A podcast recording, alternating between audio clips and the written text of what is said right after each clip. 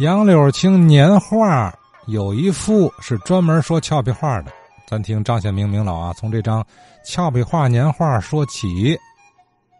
嗯，杨柳青有幅年画，这张画上边呢，嗯，我见过，上面一共画了有十几种俏皮话。第一个呢，就是画了一个城门楼子，大门关着，门上边有三个字“待河门”，这就是咱天津的北门。关着城门了，有一个人呢。站在城门那儿，那意思想进城，半夜叫城门遭碰钉子。嗯，因为天津城啊，一到夜里头，城门就关上，不准出入了。这个门上边呢，有好多那个门钉，所以这个半夜你叫城门一拍啊，只能碰钉子啊，叫不开。在这个人的上边有一个小孩眼上天上看，有那么一个火光冲天，这是个什么呢？一个放的呀，过去一种烟花呀。叫奇花，天津土名管叫钻天猴。小孩看这个奇花呀，叫火药冲天，所以他就是形容一个人的脾气太大。在这小孩的旁边，就是一个猪八戒，手里拿着一个镜子，他这个照里边出现一个猪头啊。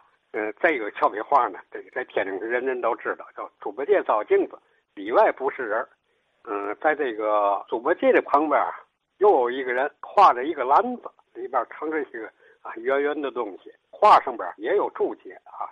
卖鸡子的回家，圣诞，这就形容啊，有的孩子家里边特别盛。一说，你看这那人家那个孩子，那是卖鸡子的回家，圣诞呢。在这个卖鸡子的在旁边呢，就是一个挑子啊，上面都是些小工具一类的东西。一个人坐在那戴着眼镜啊，正看东西了。这个呢叫小楼架戴眼镜找茬。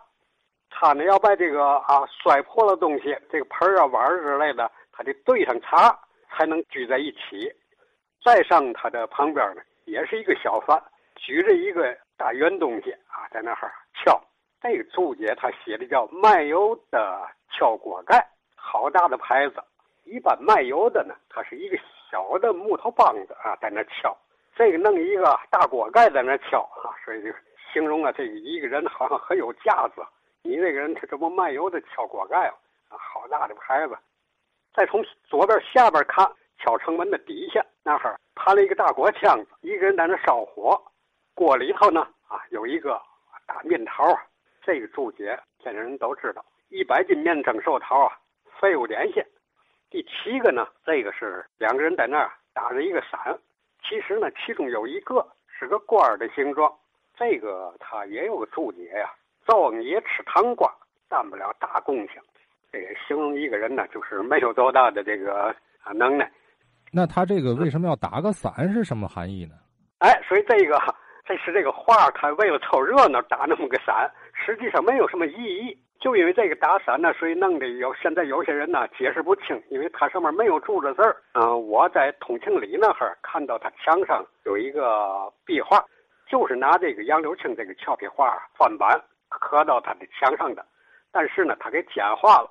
像我讲的一些个东西啊，它里边有一半都没有。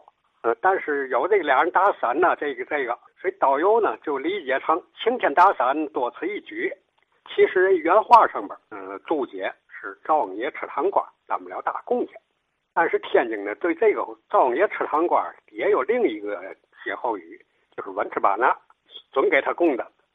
嗯，在赵王爷这个旁边呢，啊，有一个武将骑着马呀，就像那个唱戏的里边大将军背后插着四个靠背旗呀，旁边呢卧着一个牛啊，在那不动，啊，这叫孙膑骑马死牛。嗯，因为历史上边这个孙膑是骑牛的，在这里边呢，忽然骑马了，旁边那个牛卧那不动啊，牛死了，这形容一个人好像不够灵活呀，啊，就叫他死牛。在他的旁边呢，还有这个一个桌子，这桌子上面摆了一个算盘，算盘上面呢放了一个不倒翁。